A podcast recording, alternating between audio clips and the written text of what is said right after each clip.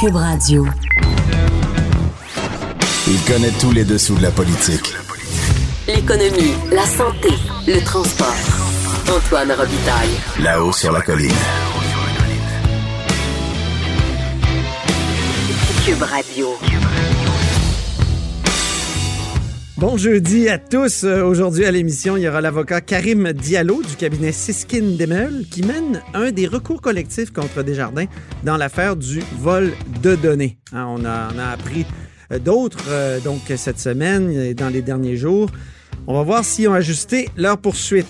Ensuite, il y aura Ruba Gazal de Qué- Québec solidaire qui nous parlera de son séjour récent en Catalogne, entre autres choses, mais je vais la questionner aussi euh, sur le retour possible de Jean Charest en politique fédérale. Mais d'abord, mais d'abord, il y a un compteur avec nous en studio.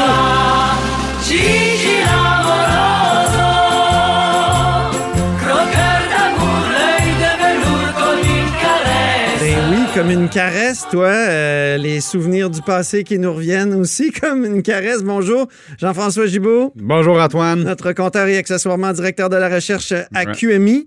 Euh, euh, Aujourd'hui, c'est compteur avec un N. ah oui, hein, parce qu'il va nous raconter des affaires. OK, je comprends. Oui, c'est pas pire, ça. Pas pire, hein? C'est très pas pire. Mais tu sais, pour, pour stimuler ton, ton imagination, là, attends, je vais, je vais faire former euh, Madame euh, Dalida. Et puis, je vais juste te faire écouter un petit quelque chose, faire stimuler ton imagination. On va éliminer l'attente une fois pour toutes. On vous a entendu? Je suis prêt. On va éliminer l'attente une fois Une deuxième pour fois, toutes. ça fait du bien. On vous a entendu? Je suis prêt. Ah, Eh oui, l'équipe libérale est prête. Nous sommes prêts. Eh, penses-tu qu'il est prêt pour vrai? Ah, prêt, mais absolument. Est- euh, Jean Charest est clairement prêt. prêt. Jean Charest, c'est une machine politique. Jean Charest, je l'ai entendu il y a quelques semaines seulement dans un débat à Montréal avec Lucien Bouchard. Il est en pleine forme, il n'a pas changé. Il a 61 ans seulement. Il, était, il est jeune. Euh, C'est surtout, tu sais, aux États-Unis, c'est un politicien extrêmement, extrêmement jeune. jeune. Oui, oui, c'est ça. Tu On Quand est tu loin. penses que Mme Pelosi a quasiment 80 ans. Ah oui, puis, le- Puis, le- euh, Joe Biden et puis on. Ah Donald Trump, euh, 72. Il est encore très jeune, il est très en forme. euh, il avait son sens de l'humour habituel aussi désarmant. Parce que pour les gens qui sont face à lui, c'est désarmant. Ah, il est désarmé. Euh, Et puis, ben, en, plein, en plein contrôle, sympathique, euh, reconnaît tous les gens dans la salle, y compris des personnes qu'il n'a pas vues depuis des années. Un vrai politicien. Un politicien là, au sens strict du terme. Puis là, Ouais. je ne fais pas référence, à, évidemment, aux, aux valeurs ou aux principes. Je parle de sa manière de faire de la politique, de mener une campagne électorale, parce que c'est là qu'il est à son meilleur. En fait, il est à son meilleur quand il est dans le coin, oui. pour être plus ou sous pression, disons ça comme ça. Il aime ça. Il aime ça. Ah il aime le euh, défi. Puis Moi, je me rappelle, entre autres, une session toi, parlementaire. t'étais dans l'autre équipe. Moi, j'étais dans l'autre équipe pendant 17 ans. Je l'ai eu Ouais. devant moi très souvent. Puis combien de fois, euh, politiquement, on l'attaquait là, euh, férocement, là, une attaque après À l'autre. coup de deux On- par quatre On tous les frappait jours. ça à deux mains, comme on dit. puis on, on- on disait qu'il était fait en téflon.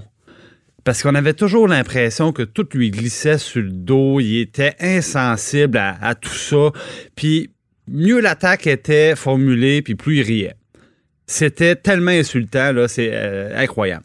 Puis, ben là, je le vois euh, confirmer son, euh, son, L'intérêt. son intérêt pour, dans le fond, venir terminer ce qui était son, son, son, son vrai rêve à, l'origine, oui. c'est-à-dire être premier ministre du Canada. Oui. Puis, je me dis, ben, c'est sûr que Jean Charest traîne un passif éthique, évident. Ah oui. Il y a euh, l'enquête mâchurée de l'UPAC qui est toujours en cours.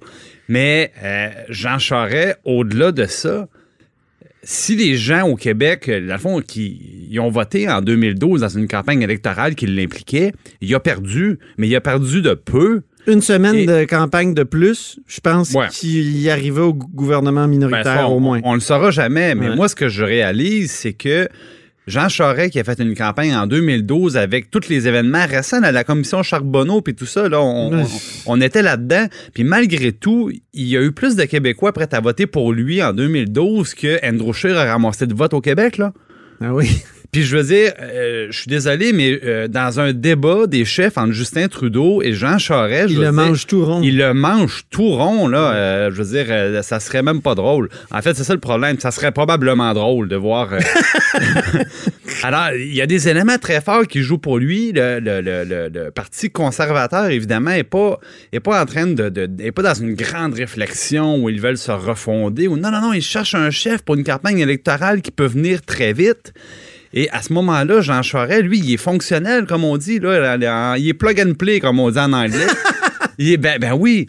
Alors, euh, je pense... je vais te dire une chose. Moi, je considère que le Parti conservateur actuel, c'est le parti de Stephen Harper, mais que c'est une coalition où il y a une dominante de l'Ouest qui commence à être épuisée et qui se rend compte que si on met encore un chef qui a euh, des, des- des- une culture euh, de, de social conservative, là, de conservateur social, là, ça marchera pas. Ça marchera pas. Puis Jean, ça n'a pas vient- marché au Québec. Et là, Jean Charest, je veux dire, il règle ce problème-là d'un coup. problème-là, c'est terminé. Il n'y a plus de débat sur l'avortement. Il y a plus Un de autre de débat leur talon le- d'Achille, c'est l'environnement. Jean Charest, il a fait la bourse du carbone, il était à Rio en 92. il- Et je vais te dire, une des raisons pour lesquelles il aime ça, là, que son nom circule, bon, d'abord, c'est parce que les gens vont penser spontanément que c'est dans son fort intérieur qu'il n'y a rien à se pro- reprocher pour les enquêtes mâchurées puis notre livre PLQ Inc. là. Mais deuxièmement, c'est qu'il aime la grande politique. C'est pour ça qu'il a toujours rêvé d'être premier ministre du Canada. Tu sais, aller dans les rencontres Les internationales. affaires étrangères, les il affaires est bon stratégiques. là-dedans. Ben oui. Il était à la tête d'un demi-État que même Jean-François Lisée il avait donné l'étoile du meilleur euh, premier ministre à l'étranger qu'on n'a jamais eu. Hey, c'est quelque chose, là. Oui, ben ça, ça faisait partie d'ailleurs, quand il a quitté à Québec, de, euh, des éléments positifs de son bilan. Ben oui. La représentation du Québec à l'étranger, qui en a mangé toute une après ça sous Philippe Couillard, euh, faut, faut se le dire. Euh, fait non, mais donc c'est ça l'idée, c'est que pour le Parti conservateur, on prend la colonne des pour et des contre. Il y a bien plus de pour que de contre, alors euh, ça risque de fonctionner, ça risque de fonctionner son affaire. Et je peux pas m'empêcher de revenir avec des, des- des- choses qui m'avaient surprise à l'époque. Euh, bon, donc dans la colonne des contre, essentiellement, il y a un élément, il y a Machuré. Ah, Moi, moi j'en vois pas d'autres. Je sais pas si toi, t'en vois d'autres. Moi, j'en vois seulement Machuré. Et à l'époque, euh, le, le, le, le J'en vois pas d'autres. Je cherche, là. Oui. A- Rappelle-toi, à, à Même pour le fédéralisme, tu sais, c'est un, un fédéralisme qui a été premier ministre d'une province. Donc, c'est sûr qu'il va être sensible aux demandes des provinces, en tout cas. Il a été premier ministre du Québec, alors bon, voilà. Oui, oui. Mais puis, ça me ramène à une question un peu bizarre, mais une question qui s'est posée avant la dernière campagne électorale du Québec. Oui, La question, c'est la suivante. Je te rappelle que Lafrenière, l'ancien patron de l'UPAC, oui. s'était fait demander si il arrêterait un Oui. politicien avant les élections et il avait répondu quoi? Il avait répondu non. Oui. Et euh, un peu plus tard, il était revenu en disant Ah, ben, finalement, bon, j'ai repensé à mon affaire, puis oui, oui, je pourrais arrêter quelqu'un en, pleine campagne électorale. Parce que la question qu'ils vont se poser chez les conservateurs, c'est la, bombe à retardement. Est-ce que Jean Charest est une bombe à retardement pour eux? Si, parce que bon, ils vont se doter d'un processus pour remplacer le chef, hein, ils ils vont élire un chef, après ça, il y aura une campagne électorale, puis on sait, le gouvernement minoritaire, ça peut être dans un an et demi facilement. Et là, la question qui se pose, c'est est-ce que pendant cette année-là, Machuré pourrait aboutir? Euh, Jamais et- de la vie. et est-ce que l'UPAC, parce que ça peut paraître surréaliste, mais je vous rappelle, le patron de l'UPAC avait dit non, je, je ne vais pas décider de l'issue de la prochaine élection, donc je ne vais pas l'arrêter en plein milieu d'une campagne électorale, oui ou un autre. Euh, Aujourd'hui, la question, c'est drôle, hein? La question va se reposer encore une fois. Ah, il va y avoir plein de questions. Parce que sur, sur- sur tout le reste, on, on vient de le dire, sur- surtout si on compare à Andrew Scheer, je veux dire, il, n'y a que des. euh, si j'étais conservateur, là, je regarde le tableau de bord puis je dis, mon Dieu, mais c'est Jean Charest que ça nous prend. C'est bien. Exactement. Surtout depuis qu'on sait que Bernard Lord, euh, encore une fois, c'est un habitué, là, il, Ouais. passe, il, il passe son tour en- encore une fois. Ah non, puis il ramènerait une sorte de, de, de- de parti conservateur vers le centre, vers même le, le- tu sais, comme on dit en anglais, Red Tory, là. Ouais. Euh, L'ère des grandes coalitions comme Diefenbaker, Mulroney. euh. En tout Et- cas, ça serait pas étonnant. Peut-être qu'il y a beaucoup de libéraux du Québec qui le suivraient. Moi, justement, Ah. la, la dernière fois que je l'ai vu, je veux dire, il y avait tellement, il y avait tellement de députés libéraux, Ouais. euh, ac- actuellement députés, là, que euh, je me suis dit, mais mon Dieu, ces, gens-là ne l'ont jamais lâché. Non, non. Ça a toujours été leur vrai chef. Allez, au congrès en ce l'est 2017. encore. Congrès du PLQ en 2017. Il a éclipsé complètement Philippe Couillard. Donc, en Il partant, était obligé de parler d'un monorail pour changer de sujet. Oui, donc en partant, la base libérale est avec lui. Euh, le- le- donc, même mal- malgré le, le risque qu'il représente, je pense que M. Charret euh, ferait un excellent euh, candidat pour les conservateurs. Alors, merci beaucoup, mon cher Jean-François. Puis demain, on se fait un petit retour sur, euh, La dernière année. sur la dernière année. OK, merci. Alors, c'était notre compteur et accessoirement directeur de la recherche à QMI, Jean-François Gibault. Là-haut sur la colline. Une entrée privilégiée dans le Parlement. Cube Radio. Au bout du fil, il y a Karim Diallo du cabinet Siskin Demel. Bonjour. Bonjour. Alors, votre cabinet a été le premier à déposer en juin euh, une demande de recours collectif contre Desjardins euh, après la divulgation, évidemment, de la méga fuite de données qui impliquait, à ce moment-là, on disait 4,2 millions de, de membres. Euh, donc, euh, où, où vous en êtes là, dans, dans ce recours collectif? Ben, en fait, comme euh, tout recours collectif, surtout des recours collectifs de cette envergure-là, c'est des, euh, c'est une procédure judiciaire en fait qui se déroule en deux étapes. La première étape étant toujours euh, l'obtention d'une autorisation du tribunal d'exercer l'action collective. Donc, à ce stade-ci, on est au stade d'une demande d'autorisation d'exercer l'action collective pour le membre, pour le compte des membres euh, qui sont touchés par euh, la fuite de données euh, dont il est question. Euh, la première étape à ce stade-ci, c'est de la désignation d'un juge qui sera responsable d'entendre les procédures relatives à ce dossier-là. Euh, il y a un juge de Québec qui a été nommé et donc nous, on est en train de, prévoir et planifier les prochaines étapes qui pourraient intervenir, sur le plan euh, judiciaire. Et euh, donc, euh, un peu malheureusement, comme plusieurs recours collectifs, c'est un processus qui quand même prend un certain temps à s'établir. Donc, euh, on est au, au début des procédures. Début novembre, on voyait que la réclamation était passée de 3,2 milliards à 4,8 euh, milliards. Ben- Euh, si je comprends bien, là, je, excusez, ça, y a la, mécanique m'échappe un peu, mais euh, Non, mais c'est parce que en fait, l'indemnisation qui est recherchée euh, dans le cadre d'une action collective souvent s'établit euh, sur euh, une réclamation d'un représentant, donc la personne qui recherche le statut de représentant des membres du groupe. Donc, euh, à la lumière des informations de la jurisprudence, on essaie d'estimer un, montant d'indemnité qu'on qu'on considère raisonnable et avec la- lequel la personne qui, qui demande le statut de représentant est à l'aise également. Donc, euh, c'est évidemment le, le, le dossier ayant un gros multiplicateur en termes de nombre de membres touchés, c'est pour ça que il y a, y, a, y a une augmentation de la valeur qu'on peut calculer éventuellement sur une réclamation totale.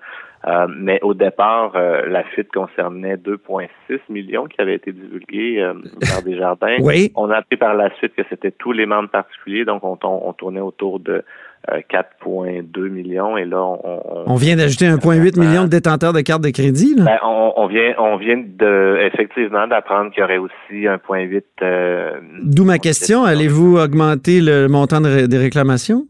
Ben, en fait, la, la, la réclamation, euh, c'est pas nous qui, a- qui, qui augmentons le montant. OK, OK, la demande, OK. Ah ouais, non, exactement. En fait, c'est vraiment dans la mesure où le recours est autorisé, après coup, il faut faire la preuve des allégations, puis faire la preuve du dommage réellement subi par chacun des membres du groupe également. Ben, en fait, sur une base d'un échantillon, on fera pas évidemment témoigner euh, 4 Quatre- millions de personnes. mais mais, mais c'est dans cette mesure-là où, ultimement, à la lumière de la preuve qui peut être faite, le tribunal peut attribuer un, un dommage euh, à, la, à- hauteur de ce qu'il considère euh, raisonnable et, et re- représentatif de la jurisprudence en, en pareille matière. Alors, est-ce que est-ce qu'on peut s'attendre à ce que le tribunal ajoute euh, aux 4,8 millions? Milliards Ben, en fait- par milliard, milliard, Ben, en fait, tout, tout calcul à ce stade-ci est un petit peu un exercice, je dirais, hypothétique, parce que dans la mesure où nous, nous, la réclamation, on la chiffre pour le compte d'une représentante, donc on essaie de calculer ce, ce qui, selon nous, serait une compensation ou une, une indemnité juste et raisonnable. Et après ça, c'est sûr que si on passe de 2,6 à 4,2 millions ou de 4,2 millions à 6 millions, ben je veux dire, c'est potentiellement autant de membres qui seront Ben également indemnisés à la même hauteur de ce qu'on réclame. Donc, ça va. Euh, tout ça dépend du montant euh, qu'un tribunal peut considérer raisonnable par individu. Allez-vous demander un interrogatoire préalable? Je, vous pose la question parce qu'on se demande si euh, vous allez vérifier si Desjardins a assez d'assurance pour couvrir tous ces dommages-là. là ben, en fait, au stade de l'autorisation, c'est pas quelque chose qui qu'on peut euh, nécessairement faire un interrogatoire au préalable du défendeur, parce que le, processus d'autorisation, c'est vraiment un processus, un mécanisme de filtrage, je dirais, des demandes d'action collective. Donc, les défendresses pourraient vouloir administrer une, une, certaine preuve, pourraient vouloir interroger les représentants, mais en termes de preuves positives que les demandeurs ont à faire, euh, elle, elle est minime dans la mesure où il y a évidemment des documents, des pièces qui sont alléguées, mais les, les faits sont tenus pour avérés à ce stade-ci. Donc, on n'est pas encore au stade d'une enquête, je dirais, au même titre qu'une enquête qu'on ferait dans un autre dossier judiciaire euh, suite à, la, à, une demande introductive d'instance. Donc, on n'est pas encore à cette étape-là. Donc, vous ne le savez pas, vous n'avez vous pas besoin de le savoir à ce moment-là si Desjardins a assez d'assurance? À ce, ben, ce stade-ci, c'est une question qui, qui a été posée de toute façon en commission parlementaire. Oui. nous, euh, peut-être que les réponses sortiront avant l'étape où nous, on sera à même d'interroger euh, des représentants des jardins, euh, le cas échéant. C'est comme important. C'est comme important de savoir s'ils si, ont tout ce qu'il faut. Ben, à ce stade-ci, c'est une question qui est fort pertinente.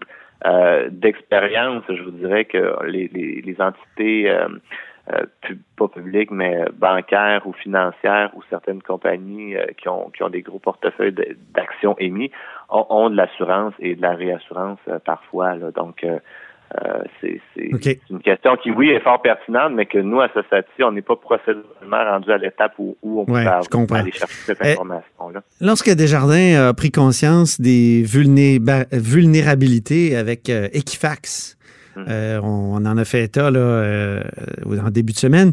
Est-ce qu'il aurait dû dénoncer à l'AMF euh, ces vulnérabilités-là? Est-ce qu'il n'aurait pas dû aussi cesser d'envoyer ses clients chez Equifax? Ben, écoutez, c'est encore une fois, c'est une question à laquelle moi, personnellement, je, je, pas répondre. C'est dans, dans la mesure où il y a des allégations, évidemment, qu'on va vouloir présenter au tribunal. Mm-hmm. euh, tout, on va présenter tout ce qui est pertinent et évidemment ce qui a été fait de façon adéquate ou inadéquate sera tranché suite à une preuve qui sera administrée sur ces allégations-là, parce qu'on n'a pas encore une fois tout le détail. Euh, mais bon, l'autorité euh, des marchés financiers a évidemment également son rôle à jouer. Les, corps publics ont, également leur rôle à jouer. Nous, le rôle qu'on joue au stade de l'autorisation, puis à, titre de, de, de, représentant, je dirais, ou de pour les pour le compte des membres du groupe, c'est de, de présenter au tribunal toutes les allégations qu'on considère pertinentes et qui permettront à un tribunal de trancher à l'issue d'un procès. Donc, ça pourrait faire partie de, de, vos reproches à Desjardins? Ça pourrait faire partie d'allégations qui devraient être prouvées dans le cadre de la procédure judiciaire, effectivement. Ben, merci beaucoup, Karim Diallo. Gardons le contact. On va sûrement se reparler. Ça fait plaisir. Au revoir. Merci. Donc, Karim Diallo est du cabinet Siskin Demel et euh, évidemment, il s'occupe du recours collectif contre Desjardins après la méga fuite de données. Là-haut sur la colline. La politique autrement dit. Cube Radio. Au bout du fil, il y a Ruba Gazal, euh, député de Mercier de Québec solidaire. Bonjour.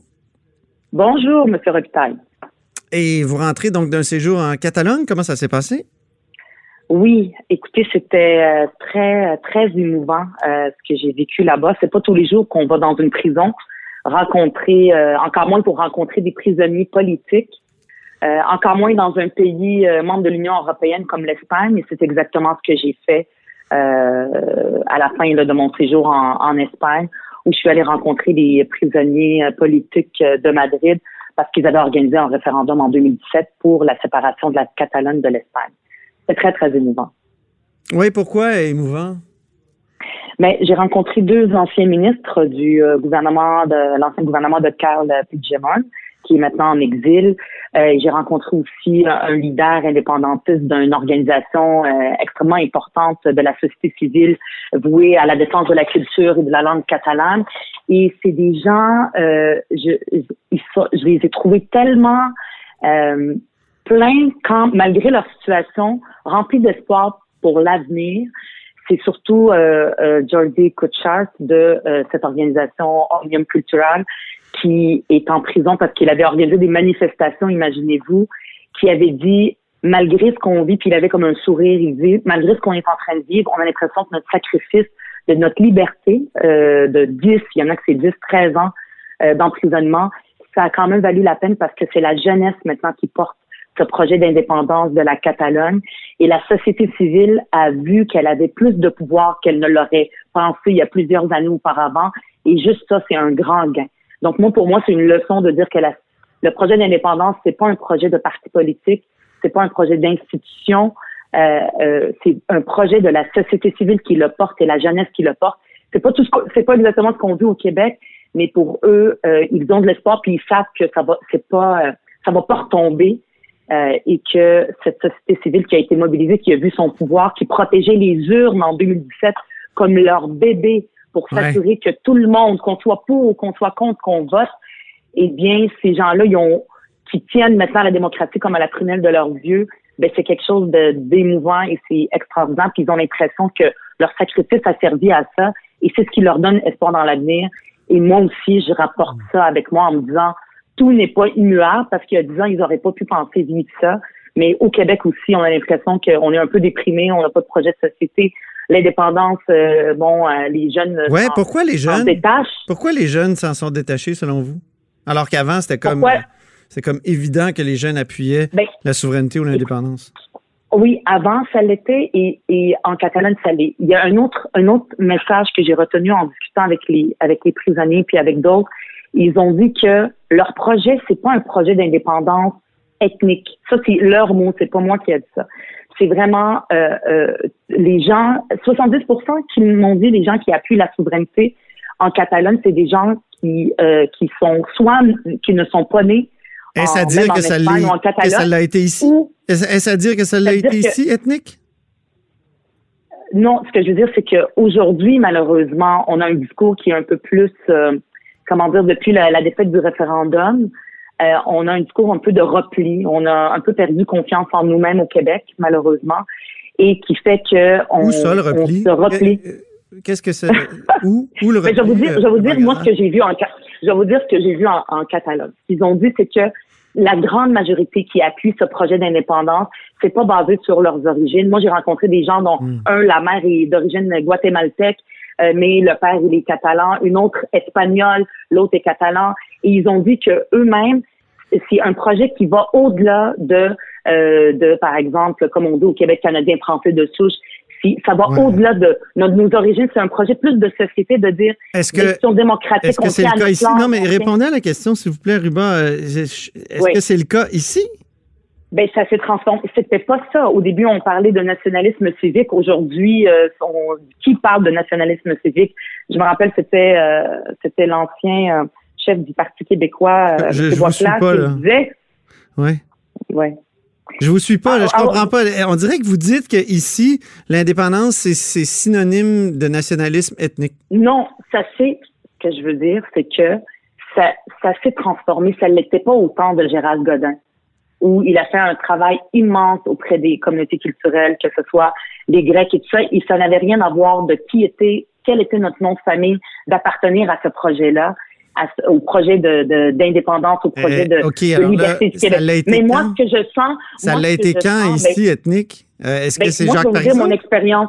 Moi, je vais vous dire mon expérience. C'est beaucoup euh, quand on a commencé toute la, la question des accommodements raisonnables en 2007, par exemple, où est-ce que où on a commencé à dire le eux et le nous. Et moi, ce que je disais pendant cette époque-là, parce que je me rappelle, je me présentais pour les élections pour Québec solidaire, je disais, je suis extrêmement contente que ma, mon identité québécoise se soit construite 20 ans auparavant, là aujourd'hui ça fait plus mm. que ça, que, que ce soit construite très tôt, parce que dans le discours, quand on dit le eux, le nous, euh, ben c'est quelque chose qui est plus divisif. Et ouais, mais les Catalans disent nous. Non, mais les Catalans disent nous aussi. Oui, ils disent euh, Je veux dire, tous les peuples disent nous là. Je veux dire, les, les, Israéliens disent nous, les les, les Espagnols disent nous, euh, les Français disent nous. C'est quoi le problème avec le nous? Mais Monsieur Robitaille, eux, ils le disent nous, au-delà de qui, quel est notre nom de famille, qui, où sont nés nos parents, Ben, nous où aussi. sommes-nous Mais je veux dire, les, les souverainistes québécois, il me semble aussi.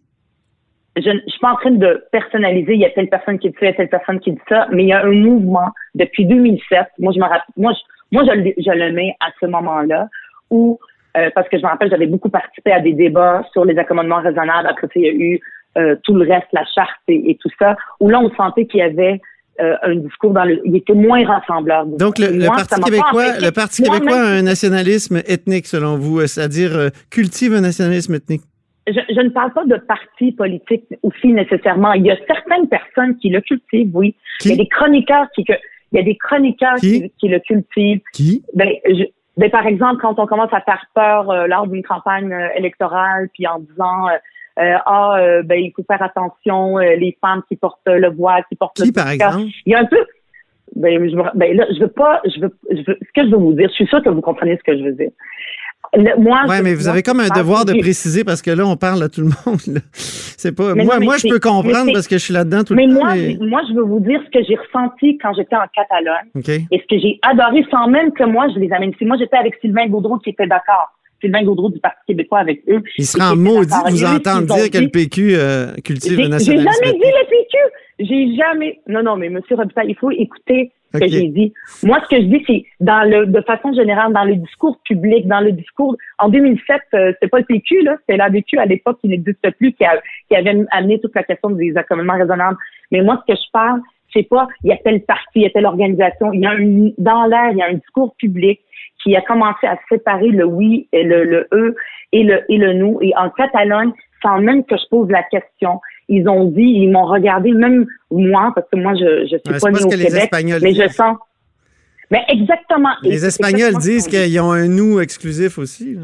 Exact. Et c'est exactement ça, c'est très intéressant ce que vous dites parce que euh, un des, euh, un des, euh, ce qu'ils m'ont dit les, les, les prisonniers et, j'ai rencontré aussi d'autres personnes euh, de, de, de notre organisation qui sont pas emprisonnés et ce qu'ils m'ont dit c'est que les Espagnols essayent de dire que nous sommes dans un nationalisme catalan ethnique et exclusif alors que eux ils disent que nous on préfère plutôt parler de catalanalisme catalanisme plutôt de nationalisme parce que le nationalisme ethnique c'est beaucoup de l'Espagne qui le cop- qui, qui l'amène, alors que eux, leur projet va au-delà de euh, qui sont nos parents, où nous sommes nés. C'est un projet qui, par exemple, toute la question des changements climatiques, ils ont adopté des, des, euh, des, euh, des lois des, des- euh, sur les, les changements climatiques beaucoup plus poussées, beaucoup plus avancées que celles de l'Espagne. Et l'Espagne, après ça, elle a Il faut qu'on dit se que laisse. Je suis inconstitutionnel. désolé. Non, mon je suis désolé, cher Ruba.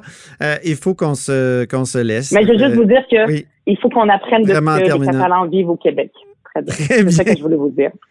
On s'en reparlera sûrement, sans doute en 2020. Alors, joyeux Très Noël bien. et, et bonne année Merci. 2020. Au plaisir. Joyeux Noël à Au vous aussi. Au C'était. Ruba Gazal, donc euh, député de Mercier de Québec solidaire. Cette émission est maintenant disponible en podcast. Rendez-vous dans la section balado de l'application ou du site cube.radio pour une écoute sur mesure en tout temps. Cube Radio, autrement dit. Et maintenant, autrement écouté.